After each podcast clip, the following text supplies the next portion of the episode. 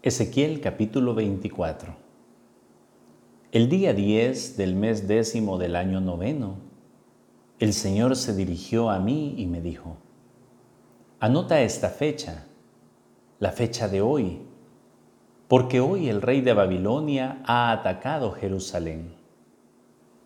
Y recítale a este pueblo rebelde un poema que le sirva de ejemplo. Dile de mi parte, Pon una olla al fuego y échale agua. Pon en ella pedazos de carne, buenos pedazos de pierna y de lomo.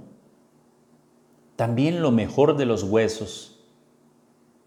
Toma luego una de las mejores ovejas y amontona leña debajo para que hierva bien, hasta que queden cocidos los huesos. Porque el Señor dice, ay de la ciudad asesina. Es como una olla enmohecida en la que el moho no se le quita. Saca tú uno a uno los pedazos de carne hasta dejar la olla vacía. La ciudad está llena de sangre derramada y derramada, no sobre la tierra para que el polvo la cubriera, sino sobre la roca desnuda pues yo voy a dejar la sangre ahí, sobre la roca desnuda, de manera que no se pueda cubrir, para que mi ira se encienda y se haga justicia. Porque el Señor dice, ay de la ciudad asesina, yo mismo voy a hacer una hoguera, y tú trae mucha leña, enciende el fuego y cuece bien la carne, hasta que se acabe el caldo y se quemen los huesos Pon luego la olla vacía sobre el fuego, hasta que el cobre se ponga al rojo vivo y quede limpio de sus impurezas, hasta que el mojo desaparezca. Sin embargo, tan enmohecido está que no se limpia ni con fuego. Jerusalén, yo he querido limpiarte la impureza de tu libertinaje, pero no has quedado limpia solo quedarás limpia cuando descargue mi ira sobre ti. Yo el Señor lo he dicho y así será. Yo mismo voy a hacerlo y no dejaré de cumplirlo. No tendré compasión ni me arrepentiré. Te castigaré por tu conducta y tus acciones. Yo el Señor lo afirmo. El Señor se dirigió a mí y me dijo, voy a quitarte de un solo golpe a la persona que tú más quieres. Pero no te lamentes ni llores, no derrames lágrimas. Sufre en silencio y no guardes luto como se hace por los muertos. No andes con la cabeza descubierta ni vayas descalzo.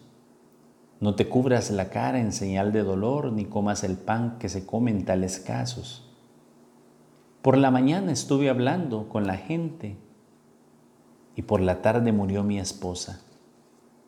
A la mañana siguiente hice lo que el Señor me había ordenado. Entonces la gente del pueblo me dijo, explícanos qué quiere decir para nosotros eso que estás haciendo.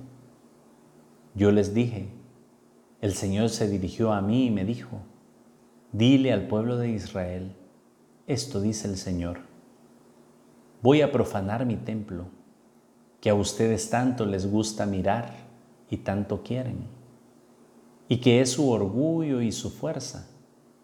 Los hijos e hijas que ustedes dejaron en Jerusalén morirán asesinados. Y diles, ustedes harán lo mismo que yo he hecho. No podrán cubrirse la cara en señal de dolor, ni comer el pan que se come en tales casos no podrán llevar la cabeza descubierta ni los pies descalzos. No se lamentarán ni llorarán. Quedarán sin fuerzas por culpa de sus maldades y se pondrán a lamentarse unos con otros. Ezequiel será para ustedes un ejemplo y todo lo que él hizo lo harán ustedes. Cuando esto suceda reconocerán que yo soy el Señor. Y ahora voy a quitarles a los israelitas su fortaleza, que es el templo. con cuya belleza se alegran tanto y que tanto les gusta mirar y tanto quieren. También les quitaré a sus hijos e hijas. Y en ese día, el que pueda escapar vendrá a darte la noticia.